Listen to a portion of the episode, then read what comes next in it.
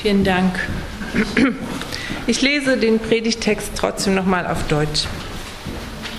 Jeder Mann sei untertan der Obrigkeit, die Gewalt über ihn hat. Denn es ist keine Obrigkeit außer von Gott. Wo aber Obrigkeit ist, ist sie von Gott angeordnet. Darum, wer sich der Obrigkeit widersetzt, der widerstrebt Gottes Anordnung. Die ihr aber widerstreben, werden ihr Urteil empfangen. Denn die Gewalt haben muss man nicht fürchten, wegen guter, sondern wegen böser Werke. Willst du dich aber nicht fürchten vor der Obrigkeit, so tue Gutes, dann wirst du Lob von ihr erhalten. Denn sie ist Gottes Dienerin, dir zu gut. Tust du aber Böses, so fürchte dich, denn sie trägt das Schwert nicht umsonst. Sie ist Gottes Dienerin und vollzieht die Strafe an dem, der Böses tut. Darum ist es notwendig, sich unterzuordnen, nicht allein um der Strafe, sondern auch um des Gewissens willen. Deshalb zahlt ihr ja auch Steuer, denn sie sind Gottes Diener, auf diesen Dienst beständig bedacht. So gebt nun jedem, was ihr schuldig seid, Steuer, dem die Steuer gebührt, Zoll, dem der Zoll gebührt, Furcht, dem die Furcht gebührt, Ehre, dem die Ehre gebührt. Amen. In der letzten Woche am Montag haben wir uns als Hauskreis getroffen und das war, Sie erinnern sich, ein Tag nach der Zeitumstellung. Und die Zeitumstellung hatte nicht nur unsere Kinder, sondern auch uns voll erwischt. Wir waren alle ganz schön müde. Gefühlt war Zeit ins Bett zu gehen, aber es war noch Hauskreis dran. Und dann lesen wir immer den Predigtext miteinander für den heutigen Sonntag. Das war also der Römer 13. Und alle waren wieder wach. Und das war so, oh, was ist denn das jetzt? So ein ärgerliches Wachsein plötzlich. Wie kann Paulus denn so etwas hier schreiben und was soll denn das? Und die römischen Cäsare damals, die waren doch auch nicht ohne. Und was hat das nicht auch für eine schlimme Wirkungsgeschichte gehabt, dieser Text? Und den sollen wir jetzt lesen. Und dann ähm, machen wir immer so Zeichen an den Rand. Fragezeichen ist klar, wenn wir etwas nicht verstehen. Ausrufezeichen, wenn es uns wichtig scheint und ein Blitz, wenn wir sagen, das hat uns persönlich getroffen, das hat uns berührt. Und jemand sagte dann, oh, ich konnte gar keinen Blitz machen. was hat denn das uns, was hat denn das mir zu sagen? Das berührt mich gar nicht. ja, heute darf ich dazu Ihnen allen was sagen und ich kann das nicht so stehen lassen. Ich finde, man kann da schon Blitze machen. Ich habe drei Blitze gemacht. Da möchte ich Sie gerne quasi Anteil nehmen lassen. Der erste Blitz, es gibt keine Ordnung ohne Gott. So schreibt Paulus. Oder ja, Obrigkeit steht hier in, ähm, im Luther. Und das ist nochmal, also was im griechischen Text steht da Exousia, das ist einfach die Macht. Wir kennen das von Jesus, der hatte Macht, zum Beispiel die Dämonen auszutreiben, Vollmacht. Und das ist auch die Macht, die hier steht im Griechischen auch. Und da kann quasi jede Form von Staatsmacht eingesetzt werden, auch jede, also König, Kaiser, Demokratie. Das ist ganz weit gefasst. Und Paulus denkt natürlich in erster Linie an das römische Reich, in dem er gelebt hat. Das ein großes Reich war, sich weit ausgedehnt hatte, viele Völker mit eingeschlossen. Und das ganz, also und er selber war zwar römischer Staatsbürger, aber ja, gehörte eigentlich dem Volk der Juden an, ein Volk, das unterworfen wurde vom römischen Reich. Und der sagt nun, es gibt keine Ordnung, keine Obrigkeit, auch nicht die, die wir gerade erleben, ohne Gott. Und dieser Gott, von dem er redet, das ist natürlich nicht ein römischer Gott, sondern das ist der Gott Abrahams, Isaaks und Jakobs, der Gott der Väter, der Gott Israels. Und das war seine tiefste Überzeugung und auch ähm, die biblische Überzeugung, dass Gott letztendlich die Fäden in seiner Hand hält und dass er auch Mächte einsetzt, Gewalt gibt, auch wieder nimmt. Auch zum Beispiel, um das Volk Israel zurechtzuweisen, wie, wie man das nachlesen kann bei den Propheten, ähm, wie, wie, das, wie das Reich Babylon zum Beispiel benutzt wurde, um Israel auch für seine Untreue zurechtzuweisen auch etwas Schmerzhaftes. Aber Gott ist der, der in der Geschichte handelt, der nicht irgendwie freischwebend ist, sondern der in der Geschichte handelt und der die Fäden zusammenhält, der Macht gibt und Macht nimmt. Jesus hat in seinem Prozess, als er vor Pilatus stand, hat er gesagt, du hast jetzt die Macht nur über mich, weil sie dir von höherer Stelle gegeben wurde. Also auch Jesus könnte das unterschreiben. So. Keine Ordnung ohne Gott. Hm. Also Gott bleibt der Souverän und der ist und bleibt für immer. Die Mächte kommen und gehen. Und trotzdem denken wir, hm, eine Ordnung, keine Ordnung ohne Gott. Aber wie ist das heute zum Beispiel mit Staaten, wo man, wenn man einen anderen Glauben nimmt als den, der staatstragend ist, wo man mit der Todesstrafe rechnen muss. Also wie zum Beispiel im Sudan, wie im Iran, jetzt auch noch mal wieder aktuell in Pakistan.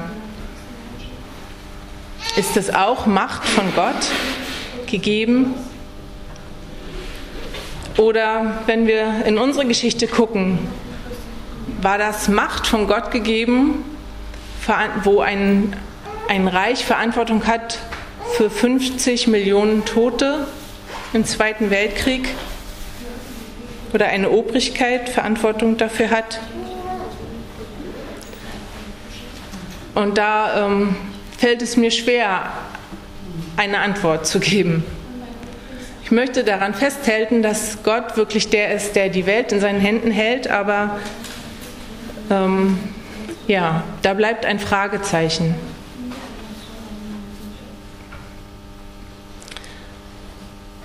Trotzdem finde ich, es ist ein Blitz, keine Ordnung ohne Gott, denn Gott steht über jeder staatlichen Gewalt. Und auch der Gehorsam gegenüber der staatlichen Gewalt hört da auf, wo er in Konkurrenz tritt mit dem Gehorsam gegenüber Gott. Das hätte Paulus auch so, äh, so gesagt, zum Beispiel wenn die Cäsaren, also die Kaiser, die wurden ja auch wie Götter verehrt, die Christen mussten, oder überhaupt alle mussten sich vor ihren Bildern niederwerfen. Das war Paulus ähm, zuwider natürlich und hat auch den Christen auch in Rom damals gesagt, ihr werdet leiden. Denn manche Anordnung, die von einer Obrigkeit kommt, die kann man einfach nicht mitmachen, wenn man auch Gott gehorsam ist.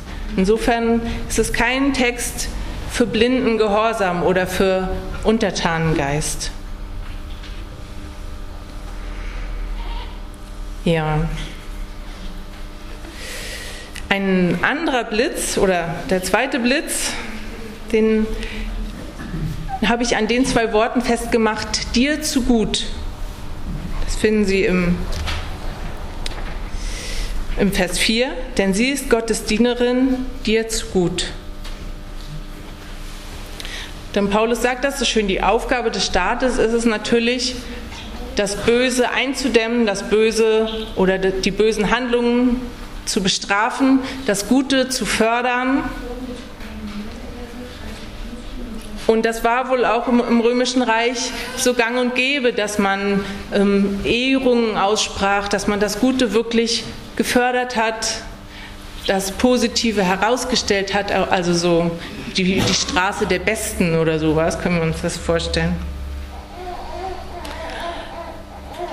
Ja, und ähm, bei meiner Vorbereitung bin ich darauf gestoßen, dass das römische Rechtssystem etwas ist, was quasi wirklich eine Kulturleistung des römischen Imperiums war. Und bis heute müssen, muss man, wenn man Jura studiert, ich hoffe, ich sage nichts Falsches, auch das römische Recht studieren. Und es hat Eingang sogar gefunden in unser Bundesgesetzbuch.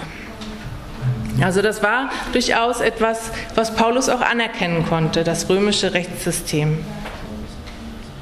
Und trotzdem kommen ja auch da Fragen auf. Wer definiert denn eigentlich, was gut ist und was böse ist? Und wenn es dann plötzlich gut ist, meinen Nachbarn zu verraten oder anzuzeigen, weil er Jude ist, oder wenn es böse ist, meinen Bruder nicht zu verraten, so wie mir das eine Frau erzählt hat, die in der DDR groß geworden ist und deren Vater ein überzeugter Kommunist war und auch in der Partei war und der dann mit der Partei aber gebrochen hat, weil er ins Gefängnis musste, weil er nicht verraten hat, dass sein Bruder ähm, geflohen ist, also in den Westen, in den Westen Deutschlands gegangen ist. Und von da ab hat er gesagt, das ist nicht mehr meine Partei. Er ist Kommunist geblieben, aber nicht mehr in der Partei, weil er gemerkt hat, da ist Willkür vorhanden. Ich muss sagen, Gott sei Dank, und das kann ich auch jetzt mit diesem Bibelabschnitt sagen hier, Gott sei Dank leben wir in einem Rechtsstaat und sind diese Systeme auch, ist diesen Systemen die Macht wieder genommen worden. Und ein Rechtsstaat, der schützt seine Bürger vor solchen Autokraten, vor autoritären Parteien oder auch vor einem entfesselten Mob. Und ohne eine Fülle von Gesetzen ist das nicht möglich. Dir zu gut, da musste ich an eine Definition denken, die ich gelesen habe über den Rechtsstaat. Die lese ich Ihnen einfach mal vor.